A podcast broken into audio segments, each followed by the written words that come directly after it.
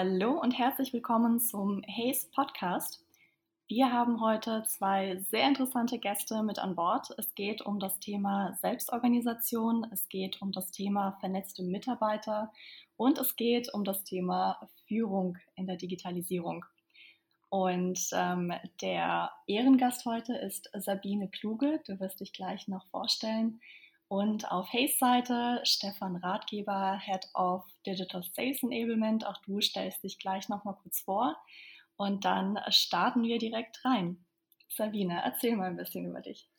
Ja, das Spannendste, äh, das heute passiert ist, ist, dass ich eigentlich mit dem Stefan schon mal festgestellt habe, wir haben eigentlich gemeinsame Wurzeln. Wir sind beide Siemensianer. Ich habe 25 Jahre knapp in dem Konzern verbracht, ähm, in der strategischen Planung und später dann im Learning and Development und habe aber so an der Schwelle zur 50 gesagt, jetzt muss noch mal was Spannendes passieren. Ich hätte ganz gerne noch mal mein eigenes Geschäft mit dem eigenen Rhythmus und bin seit zwei Jahren zusammen mit meinem Mann und einem uns sehr ans Herz gewachsenen Netzwerk als so als kluge Konsorten unterwegs. Und wir unterstützen Organisationen bei zum Beispiel Selbstorganisation und Vernetzung im Prinzip genau bei den Fragestellungen, die wir heute auch ein bisschen näher beleuchten wollen.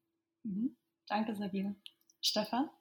Ja, äh, hi zusammen und danke für die Einladung. Sabine, toll, dass du da bist. Und ja, über, über die gemeinsame Siemens-Vergangenheit, äh, da reden, reden wir immer gerne. Es verbindet ja auch, in dieser Company einmal gewesen zu sein. Ne? Mhm. Ähm, ich bin äh, danach dann äh, zur Manpower Group gegangen und habe dort Marketing, Unternehmenskommunikation, diverse digitale Projekte gemacht und von dort aus dann nach sechs Jahren äh, in die Haze AG gewechselt, wo ich jetzt seit zwei Jahren ähm, die digitale Transformation dieser Company begleite. Viele Buzzwords. Ich denke, da werden wir gleich auch noch mal ein bisschen tiefer gehen. Ich freue mich, dass ich heute hier dabei sein darf. Mhm. Dann sprechen wir auch direkt über das Thema Selbstorganisation. Viele Unternehmen fordern gerade mehr Eigenverantwortung von den Mitarbeitern und äh, begleitet von sehr vielen agilen Methoden. Und die Frage ist dabei immer, wie viel Eigenverantwortung kann ein Unternehmen eigentlich ertragen? Mhm. Und was bedeutet Selbstorganisation? Was bedeutet Eigenverantwortung der Mitarbeiter überhaupt? Mhm. Ich finde, das ist äh, erstmal ähm, ein Thema, was man ganz klein bisschen weiter aufreißen muss, weil Selbstorganisation hat ganz, ganz viele Aspekte. Und ähm, so wie du die Frage stellst, fühle ich mich erinnert an, jetzt komme ich nochmal auf unsere gemeinsame Vergangenheit, Stefan, du wirst dich äh, vielleicht erinnern oder auch nicht erinnern, bei uns bei Siemens kam irgendwann mal das Buzzword Mitunternehmertum auf und äh, irgendwann in den ähm, ähm, Mitte des letzten Jahrzehnts dann irgendwann das Thema Ownership Culture, also der Wunsch eigentlich, dass Menschen äh, Verantwortung in der Organisation übernehmen. Aber das ist natürlich ein zwei, äh, zweiseitiges Schwert sozusagen, weil das bedeutet im Ergebnis ähm, auch, ist das ein Problem? Mhm. Alles klar rausschneiden. Das bedeutet im Ergebnis auch, dass sich eben nicht nur für Mitarbeiter was ändert, sondern für die gesamte Organisation was ändert. Jetzt kann man fragen, was macht eigentlich Selbstorganisation? Ähm, das große, der große Hebel der Selbstorganisation ist, dass wir die Entscheidungsprozesse in der Organisation auf Partizipation umstellen. Das heißt, ähm, eine traditionelle Hierarchie, die in ganz, ganz vielen Situationen nach wie vor ihre Berechtigung hat, ähm, hat zum Inhalt, dass die Entscheidung bei einem Menschen getroffen wird. Deswegen haben wir eine Pyramide. Äh, Entscheidungen kristallisieren sich sozusagen nach oben immer weiterhin aus. Und ähm, auch wenn wir eine x-beliebige Sachlage haben, im Prinzip äh, delegieren wir das Thema Verantwortung und Entscheidung in eine Person. Wir nennen das Positionsmacht. Und Selbstorganisation bedeutet jetzt eigentlich, dass diese Entscheidung eigentlich reingeht in die Organisation oder Elemente der Entscheidung. Das geht eben nur über ganz, ganz hochgradig strukturierte Kommunikationsprozesse und über hochstrukturierte Entscheidungsmethodiken. Das heißt, die Diskussion in der Selbstorganisation ist unendlich, erfordert einen unendlich viel höheren kulturellen Reifegrad aller Beteiligten, als das ähm, in der Hierarchie der Fall ist. Und insofern, ähm, du hast ja gesagt, viele Unternehmen fordern Selbstorganisation. Ich glaube, dass viele Unternehmen vor allen Dingen eins haben, die denken, wir werden damit schneller und wir, werden, wir kriegen damit bessere unternehmerische Entscheidungen. Die Konsequenz heißt aber, äh, nicht nur Menschen werden mehr selbst organisiert, sondern tatsächlich ändern wir die gesamte Kommunikationsstruktur des Unternehmens. Und das bedeutet wirklich eine ganz, ganz massive kulturelle Veränderung für jeden im Unternehmen, vor allen Dingen für die Entscheidungsträger, die eben dann nicht mehr das letzte Wort haben. Und das ist, glaube ich, der große Kulturhack. Ich will noch gerne einen anderen Gedanken anfügen, denn du sagtest, ähm, das ist ja vielleicht auch schwierig, wir haben im Vorfeld ja uns auch unterhalten, wollen das alle Menschen, können das alle Menschen?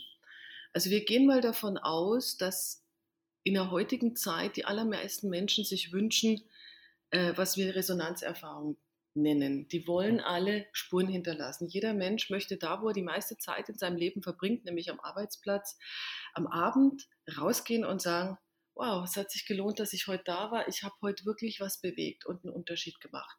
Diese Resonanzerfahrung, wir nennen es auch Selbstwirksamkeit, die hast du tatsächlich nur, wenn du mitgestalten kannst. Wenn man jetzt in äh, klassische äh, Mitarbeiterbefragungen reingeht und sagt, woran fehlt es den Leuten, dann ist es genau diese Möglichkeit der Mitgestaltung und es ist die Möglichkeit der Transparenz. Ich weiß gar nicht, warum wir bei uns machen, was wir machen, in der Art, wie wir es machen. Ich möchte da gerne näher und dichter dran sein.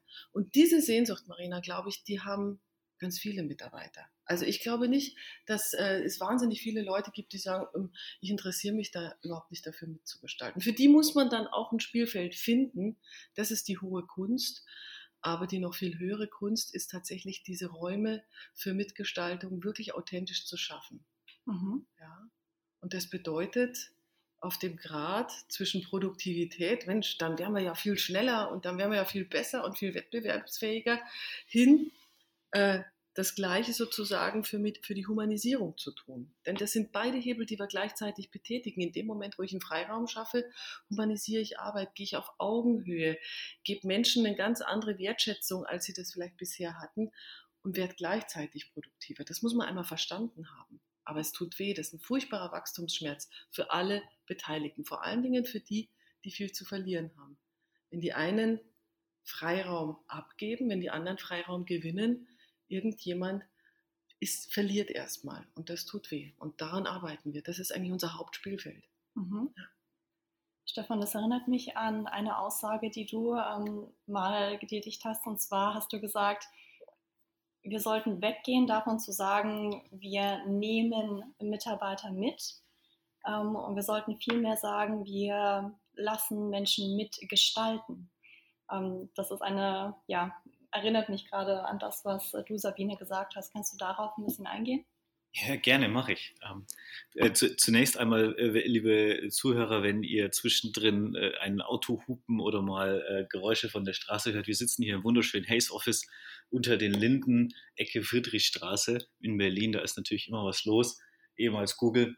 Ähm, ganz toll hier ja, ähm, für, unsere, für unsere eigene Mannschaft. Ja, mich hat dieser Satz, der oft so lapidar dahergesagt wird, äh, und so viel verwendet wird, das müssen diesem Mitnehmen, Mitarbeiter mitnehmen, Gesellschaft mitnehmen, wird in Unternehmen, Politik verwendet. Das hat mich irgendwann gestört, weil ich das als viel, ich will nicht mitgenommen werden. Also dann fahre ich per Anhalter oder dann nehme ich mir ein Taxi und dann weiß ich, ich kenne mein Ziel und dann steige ich ein, dann werde ich mitgenommen, Gutes. Wenn ich aber Selbstwirksamkeit erfahren möchte, dann möchte ich ja mitgestalten und nicht mitgenommen werden. Ja, ähm, und deswegen hat mich dieser, stört mich dieser Begriff des, des Mitnehmens mit. Wir müssen die Menschen mitnehmen. Nee, wir müssen diesen Raum schaffen, in denen die Menschen oder Organisationen, egal welcher Größe und Art, die Zukunft mitgestalten dürfen und darüber all das, was Sabine gerade gesagt hat, auch erfahren können. Nur dieser Prozess, da bin ich bei dir, Sabine, ich glaube, der ist echt schmerzhaft. Und da wird auch heftig Macht umverteilt in, in neue Strukturen. Und das bedeutet natürlich auch, dass man Gegner hat, ja, weil Menschen auch nicht so gerne abgeben. Und, und in diesem Spannungsfeld bewegen wir uns gerade in vielen Organisationen.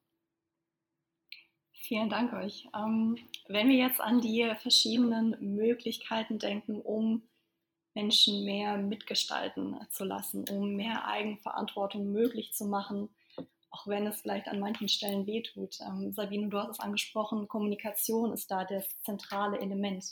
Und Kommunikation bedeutet auch immer Vernetzung, also überhaupt Menschen erstmal in Kontakt bringen innerhalb eines Unternehmens. Und ähm, Welche Erfahrungen hast du äh, gemacht mit ähm, Kommunikationsstrukturen verändern, mehr Vernetzung schaffen im Unternehmen? Was passiert dabei, wenn Menschen beispielsweise durch ähm, ein Social Collaboration Tool im Unternehmen oder durch Working Out Loud Maßnahmen auf einmal vernetzter sind, mehr in Kontakt kommen? Mhm. Die, die, die, die Historie von vernetzter Information oder Kommunikation im Unternehmen, die ist ja ganz spannend. In den 90er Jahren haben Unternehmen irgendwie für sich festgestellt, wow, ähm, ich bin ja gar nicht mehr so wettbewerbsfähig. Alles, was ich mache, können andere Unternehmen auch machen physisch. Also das Einzige, was mich offenbar differenziert, ist äh, mein Wissen als Organisation.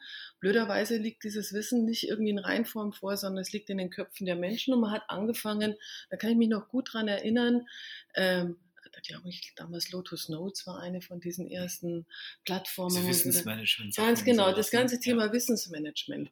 Und ich glaube, das gab erstmal eine sozialromantische Vorstellung von Entscheidungsträgern, die haben gesagt, und dann schütten die Leute all ihr Wissen in so ein Tool rein und dann ist das alles total dufte und egal, ob die uns verlassen oder egal, was dann passiert, dann ist halt das Wissen da.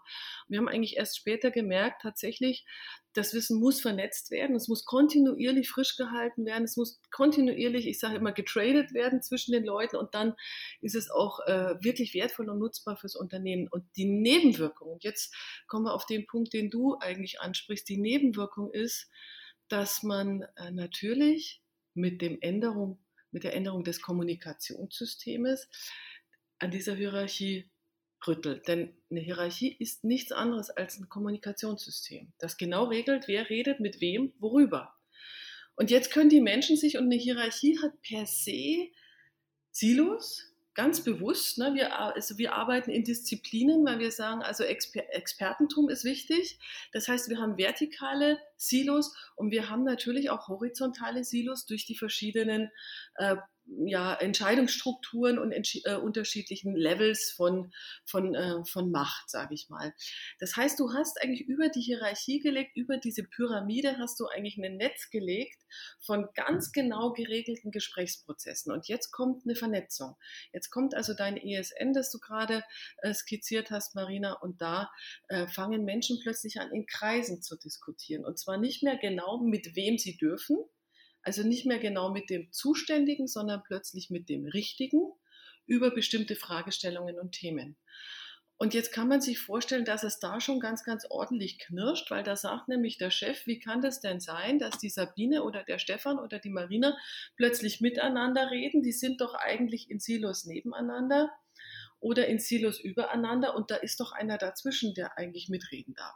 Das heißt, äh, mit der Einführung der ESNs, das war so ungefähr, begann so in den 2010er Jahren, eigentlich in großen Unternehmen bei Siemens, hat man 2009 die ersten Experimente damit. Ähm, war erstmal eine ganz, ganz äh, hoffnungsfrohe Vorstellung, juhu, dann reden alle miteinander und das Wissen ist irgendwie gepoolt im Unternehmen und plötzlich stellt sich raus, wow, die reden ja auch über Sachen, äh, die wir gar nicht mehr kontrollieren können. Mhm. Also ich sage mal ein Beispiel bei Siemens. Ähm, wie geht ihr eigentlich so mit Mobbing um? Wer hat das schon mal hier erlebt? Also auch echt ein Tabubruch. Also über das redet man nicht und schon gar nicht öffentlich. Ähm, wie denkt ihr euch eigentlich die Zukunft vom Unternehmen? Und by the way, wollen wir nicht mal den Vorstand fragen, ne? Herr Käser, was halten Sie denn eigentlich von der Zukunft unseres Unternehmens und glauben Sie, dass das richtig ist, was wir da so tun? Das heißt, die Leute gehen plötzlich in eine ganz andere Art von Dialog, natürlich auch ein bisschen getriggert durch unsere demokratiesozialisierten jungen Menschen, die äh, ja anders als, als wir Babyboomer äh, tatsächlich diesen Dialog auch einfordern. Und ich glaube, an der Stelle stehen wir gerade, dass ähm, Du hast vorher erzählt, du warst in der Kommunikation zu Hause, Stefan, wo man dann plötzlich einerseits sagt man, Mensch, wir müssen die Kommunikation steuern. Und das kannst du plötzlich nicht mehr, wenn jeder im Unternehmen, nicht mehr bei Siemens 22.000 Mitarbeiter weltweit sich vernetzen, um in einer offenen Gruppe über die Zukunft des Unternehmens zu sprechen. Diese Pandora-Büchse, die kannst du mit, also abschließend nicht mehr steuern. Insofern ähm, die Vernetzung bringt natürlich unter zivilisatorischen Gesichtspunkten einen unheimlichen Fortschritt und einen unheimlichen Schwung in der Organisation rein, äh, erfolgreich zu sein. Ja? über andere Dinge zu reden, über die richtigen Dinge zu reden, die richtigen Dinge zusammenzubringen und die richtigen Leute. Aber wir haben eben auch diesen ganz, ganz großen gespürten Kontrollverlust der Entscheidungsträger, die auch damit klarkommen müssen. Und die fangen gerade an, vielleicht das noch als Abschlussbild, sich da rein zu arbeiten in diese Netzwerke und zu sagen, wow, da muss ich ja vielleicht auch mit, mitreden und mitgestalten. Ich weiß nicht, wie das so äh, in deinem Bild auch ist, Stefan. Ja, total. Also zum einen habe ich gesteuerte Kommunikation äh, bei Siemens erlebt, zum anderen auch äh, den, den Rollout eines großen Social Collaboration Plattform, wir haben damals Google Plus noch genutzt innerhalb ähm, einer weltweiten Organisation und äh, habe äh, live von, vom ersten Moment da miterlebt, wie die ersten die tapsigen Schritte so waren und wie nach, nach eineinhalb Jahren auf einmal äh, Menschen, die in der in der Hierarchie vermeintlich, vermeintlich mhm. nicht so viel Einfluss hatten, Einfluss über das Netzwerk gewonnen haben, indem sie Diskussionen angestoßen mhm. haben, indem sie Follower hatten in höherer Anzahl als vielleicht die äh, Geschäftsführung minus eins Ebene. Ja, das ist total spannend, und, ne, dass das plötzlich geht. Ja. Und dann auf einmal jemand in der Buchhaltung ähm, oder im Online-Marketing als normaler äh, Mitarbeiter, Sachbearbeiter dort äh, drin die Agenda setzt für so eine interne Kommunikation. Und damit muss man erstmal umgehen lernen. Mhm. Das kann ich total bestätigen. Das ist richtig, ja. Mhm. Sabine, kannst du noch kurz auf um, ähm, Working Out Loud eingehen? Weil ich momentan, wenn ich morgens mein LinkedIn aufmache, sehe ich ganz viel Working Out Loud. Ich bin mittlerweile selber in einem Wollzirkel drin uh -huh. und erlebe an eigenem Leib, wie interessant das Ganze ist, wie, welche Wirkung das Ganze entfaltet. Und ähm, deswegen an dich die Frage, welche Erfahrungen machst du mit Working Out Loud und was kann das in Mitarbeitern und was kann das für die ganze Organisation freisetzen? Working Out Loud ist ja erstmal die Idee tatsächlich, dass Menschen im Prinzip genauso leben, wie du es gerade auch skizziert hast, Stefan, dass sie eben äh, es wagen, über die Dinge mit den Leuten zu sprechen, mit denen sie glauben, dass sie auch Fortschritte machen. Durchaus im Sinne der Organisation. Also das ist nicht irgendwie ähm, eine, ausschließlich eine Selbstoptimierungsmethodik, äh, sondern das geht tatsächlich auch darum, dass Leute Lust haben, ihr Unternehmen voranzubringen. Die sind da ja auch da, weil sie das Unternehmen lieben. Und diese Haltung, die da dahinter steckt, nämlich ich wage es, also hat ja ganz viel mit Mut zu tun, ein Stück weit auch mit Skills, mit Kompetenz. Ich kann eben auch ähm, mit anderen zu jeder Zeit über bestimmte Themen sprechen. Diese Haltung, Angstfreiheit in der Kommunikation, mir die richtigen Leute suchen, auch mal eine Frage stellen, auch mal eine offene Flanke zeigen, also wirklich zeigen, ich, ähm, ich weiß da nicht weiter. Äh, auch ganz rauszugehen aus einer Eitelkeit und zu sagen, ey, das haben wir bei uns erfunden, das darf aber kein anderer irgendwie auch erfinden oder so, sondern zu sagen, hey, wer von euch, äh, wer von euch hat denn vielleicht äh, das Problem schon mal gelöst und wo können wir eigentlich partizipieren? Also da steckt ja wirklich ein Gedankenkonstrukt dahinter, das im Prinzip diametral zu, dem, zu der Silo-Sozialisation steckt, die wir in den allermeisten Traditionen traditionellen Organisationen haben. Und ähm, diese Haltung kann man lernen. Und das ist vielleicht so ein bisschen das Bemerkenswerte. Ähm, die Haltung kann man lernen mit einem Lernprogramm. Das hat ja John Stepper entwickelt 2015, tatsächlich aus einer sehr persönlichen, individuellen Situation heraus weil er eine spannende Erfahrung gemacht hat. Und die finde ich sehr wichtig, auch äh, sie hier mit euch zu teilen, weil ich glaube, das erfahren ganz viele Leute in der traditionellen Organisation. Du machst eine Aufgabe, die macht dir Spaß oder auch nicht so viel Spaß, je nach Lebenssituation. Und ähm, für die allermeisten Menschen in der Organisation, ich sage dann immer, für alle die, die nicht im Goldfischteich sind und die wenigsten sind im Goldfischteich, äh, also im Potenzialentwicklerpool oder was auch immer, ähm, die meisten Menschen werden eigentlich in der Organisation weitgehend auf so einem Schachbrett hin und her geschoben. Und die Aufgabe macht entweder Spaß oder sie macht halt keinen Spaß. Und dann geht die Tür auf und jemand sagt zu dir, du machst ab heute was anderes. Ähm, und dann sagt der Mensch vielleicht, wow, ähm, ich habe da gar keine Kontrolle drüber. Mir hat das gerade Spaß gemacht oder ich habe das gerade mit den Kollegen sehr genossen und jetzt soll ich was anderes machen. Und der John Stepper behauptete, und ich glaube, dass er recht hat, wenn du vernetzt bist, kriegst du die Kontrolle zurück, weil dann wissen ganz viel mehr Leute, was sind deine Talente, die kennen alle, äh, du hast vielleicht andere Möglichkeiten selber zu steuern, wo du als nächstes hingehst und was mit dir in der Organisation auch passiert. Das ist eine Erfahrung, die ich auch selber gemacht habe.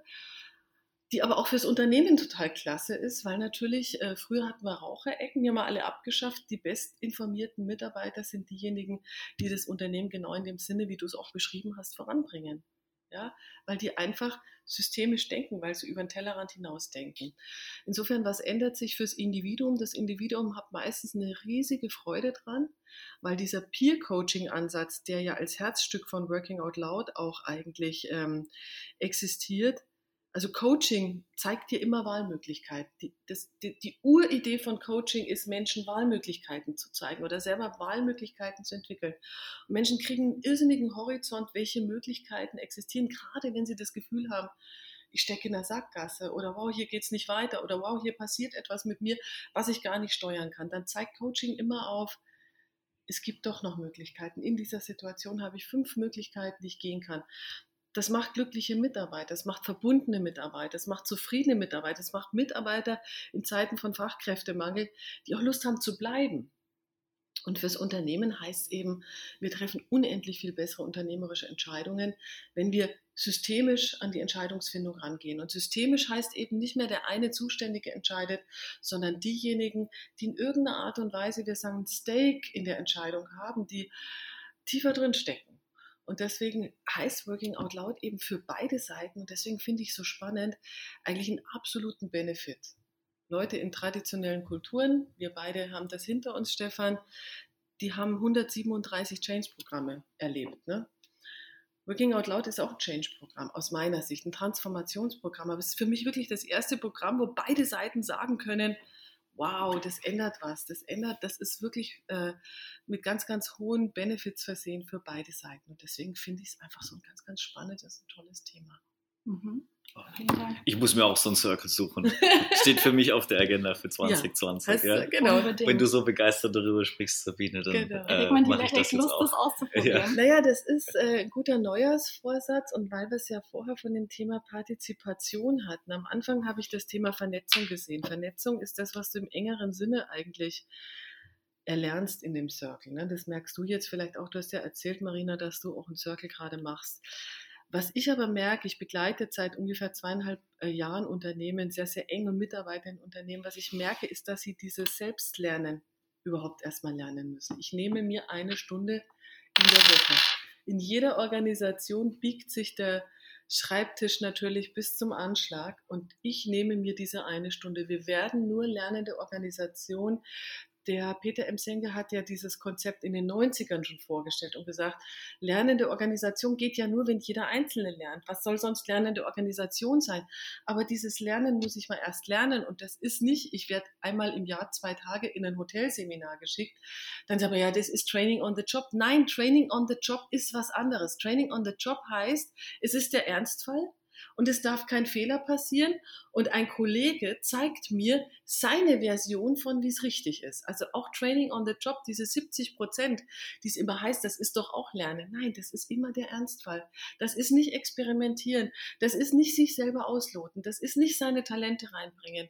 Aber wirklich echtes organisationales Social Learning ich nehme mir eine Stunde, ich nehme mir zwei Stunden, ich nehme mir Kollegen äh, auf einem Spielfeld, auf einem Experimentierfeld. Und mit denen kann ich auch in der Arbeitszeit einen Entwicklungsschritt gehen. Den hat nicht mein Chef bestimmt, das habe ich bestimmt. Von dem glaube ich, dass es für mich jetzt wichtig ist. Das ist Social Learning und das ist Working Out Loud. Und deswegen ist es, glaube ich, einfach schon von der Methodik her so wichtig, einfach mal sich diese Stunde zu nehmen und sich die zu genehmigen. Mhm. Ja, vielen, vielen Dank, Sabine. Ähm, wir haben es vorhin schon angerissen.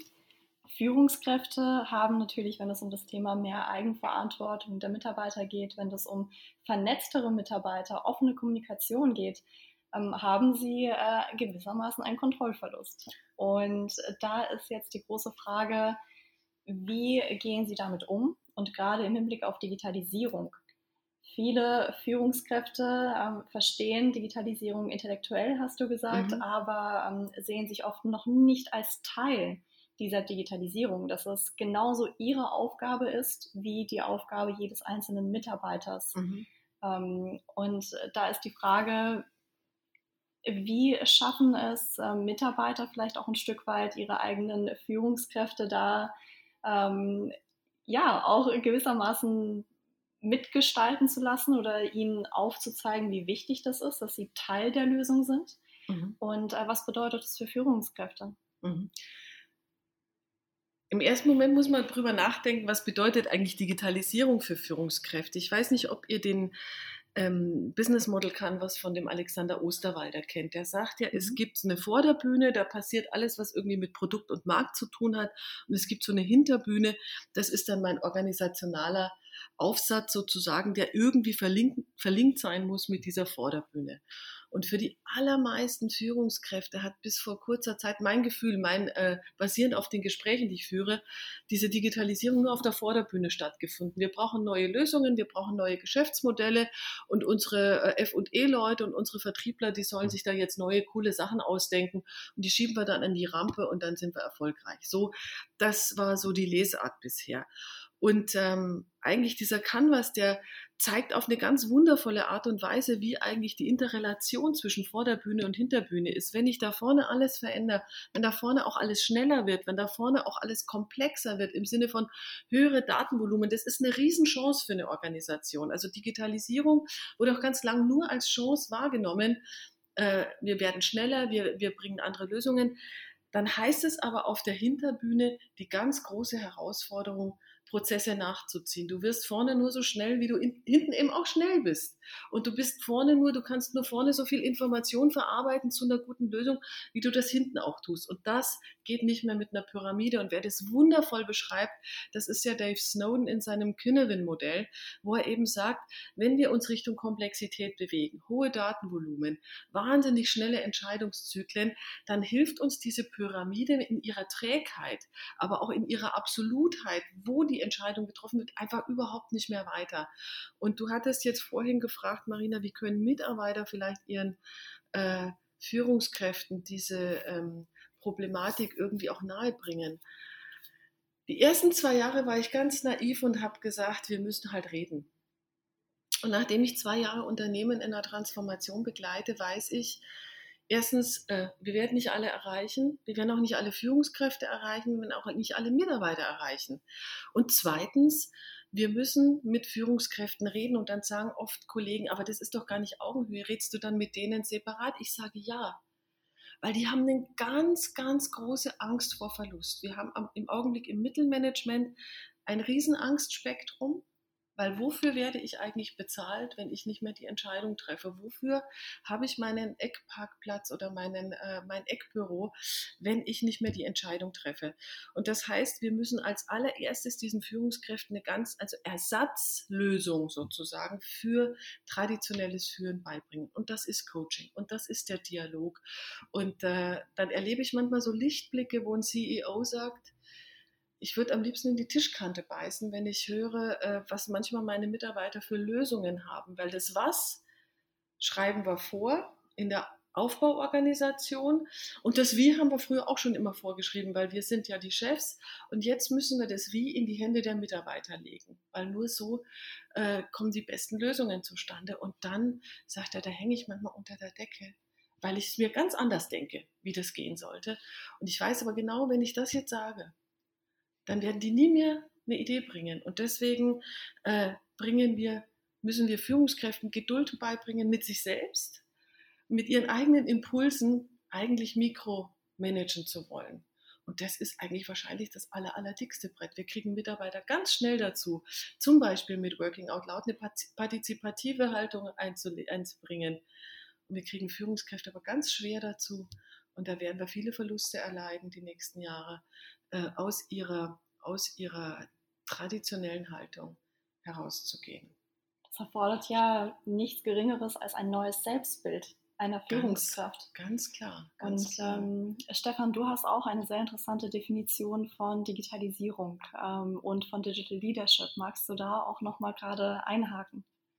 Ja, es sind für mich zwei Sachen. Das, äh, das eine ist die Definition von Digitalisierung, weil für mich Digitalisierung oder sagen wir mal digitale Transformation äh, nicht bedeutet rein den Rollout von Technologie, sondern, und da reden wir ja gerade drüber, äh, sondern erfolgreiche Transformation ist für mich das veränderte Verhalten von Menschen auf Basis von neuer Technologie.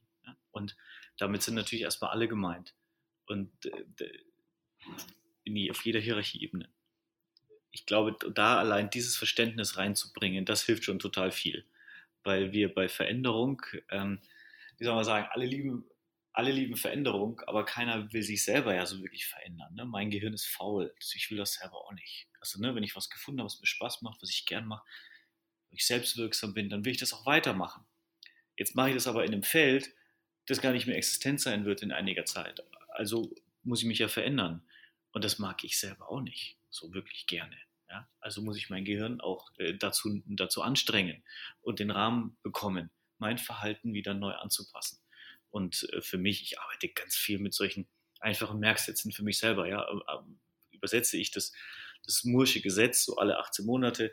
Ähm, verdoppelt sich die Leistungsgeschwindigkeit von Prozessoren bei gleichzeitiger Halbierung des Preises, übersetze ich auf Lernen. Also das heißt, alle 18 Monate muss ich, Stefan, für mich was Neues lernen.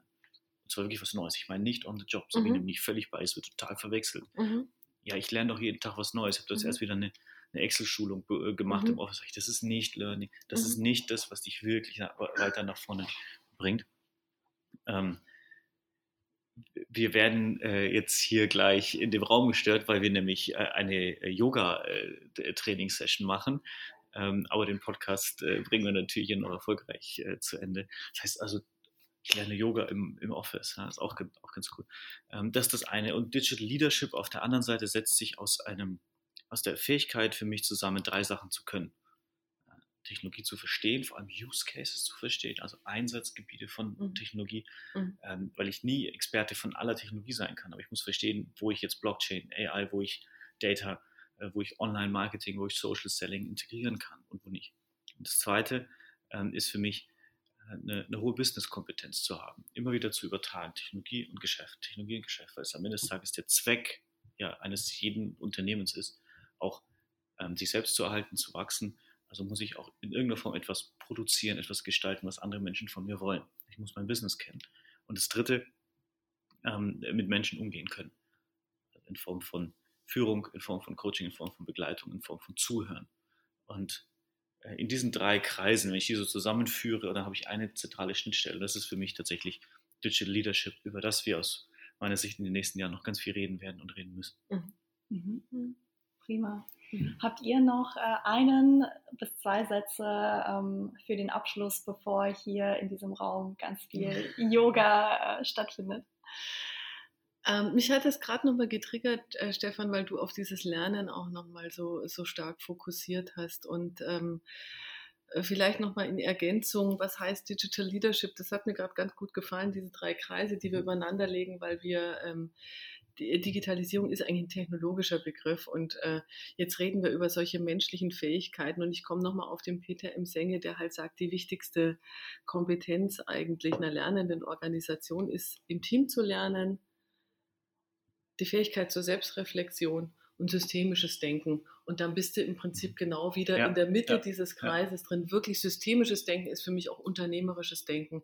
Und äh, ohne das wird ein Unternehmen, glaube ich, nicht schaffen. Mein Abschlusssatz wird mein Vorsatz tatsächlich fürs nächste Jahr, äh, einen Working Out Loud Circle zu installieren und in irgendeiner Form mich dem Thema jetzt doch endlich mal zu nähern, nachdem es mir so viele schlaue Menschen immer wieder sagen. Ja, vielen Dank für den Impuls. Sehr gut, dann sehen äh, wir uns jetzt öfter im Netz, nehme genau. ich mal an. Ne? Lebenslanges Lernen. Ja, würde ich sagen. Wunderbar. Genau. Vielen herzlichen Dank euch zwei. Es hat unheimlich Spaß gemacht. Ich habe sehr viel gelernt und äh, freue mich äh, schon, den Podcast mit der Welt zu teilen. Sehr schön. Ich danke auch.